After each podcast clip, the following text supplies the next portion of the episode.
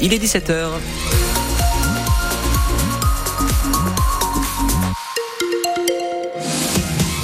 Les infos, Eric Bouvet, d'abord un tirage de rêve pour le Stade Rennais en Ligue Europa. Ouais, c'est l'adversaire le plus fort et sans doute le plus prestigieux parmi les sept que Rennes pouvait tirer. Ce sera donc le Milan AC, le plus grand adversaire de l'histoire européenne des Rouges et Noirs. Imaginez le Stade Rennais à San Siro le 15 février et le Milan AC au Roison Park le 22 février.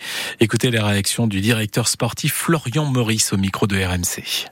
C'est une grosse grosse affiche qui nous attend avec un match aller d'abord à San Siro, un match retour au Razon Park en essayant de faire bonne figure. On sait évidemment la dimension de ce club-là, tout son parcours en Coupe d'Europe depuis un certain nombre d'années, donc c'est une très très grande affiche pour nous. On a beaucoup de regrets sur cette phase aller en Coupe d'Europe et notamment en championnat, mais euh, en Coupe d'Europe effectivement parce qu'à Villarreal déjà on avait le sentiment euh, avec ce penalty en fin de match de pouvoir au moins égaliser et sur cette fin de match euh, il y a une semaine au Razon Park où malheureusement euh, on égalise en fin de match et le but est refusé. Ça nous aurait permis de nous éviter ce genre de confrontation-là. Maintenant, elle est là, à nous de bien la préparer et de faire euh, tout ce qu'il faut pour essayer de créer un exploit. Parce que forcément, quand ce type d'équipe-là, ça sera forcément un exploit qu'il faudra faire. Le Milan AC, donc, pour une place en huitième de finale de Ligue Europa, match aller à San Siro le 15 février, le retour au Roison Park le 22.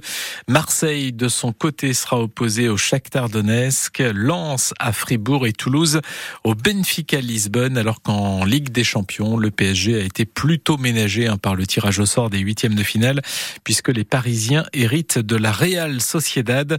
La principale affiche de cette Ligue des Champions opposera l'Inter Milan, finaliste de la dernière édition, à l'Atlético Madrid d'Antoine Griezmann. Dans l'actualité de cet après-midi aussi, Eric, des policiers déployés devant trois établissements scolaires du sud de Rennes à la mi-journée. des habitants ont signalé un homme armé dans le quartier Poterie. Un des forces de l'ordre ont donc été euh, stationnés aux abords de l'école Léon Grimaud, du collège des Hautes-Ourmes et du lycée Descartes. Mais pour l'heure, il n'y a pas eu d'interpellation. Là, en revanche, à Plumelin, dans le Morbihan, quatre personnes ont été arrêtées en flagrant délit à la déchetterie. C'était samedi en début de soirée.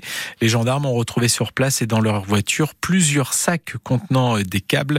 Les quatre voleurs présumés seront prochainement convoqués en justice. À propos de justice, la perpétuité a été requise contre Monique Olivier pour complicité de trois crimes de Michel Fourniret. L'ex-épouse du euh, violeur et tueur en série était jugée pour complicité euh, des enlèvements et des meurtres de trois jeunes filles. Les deux avocats généraux ont donc demandé la perpétuité assortie d'une période de sûreté de 22 ans.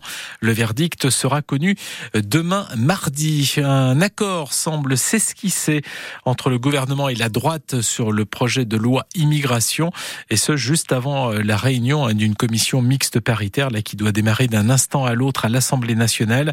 Ce sont sept députés et sept sénateurs qui se retrouvent pour tenter de trouver un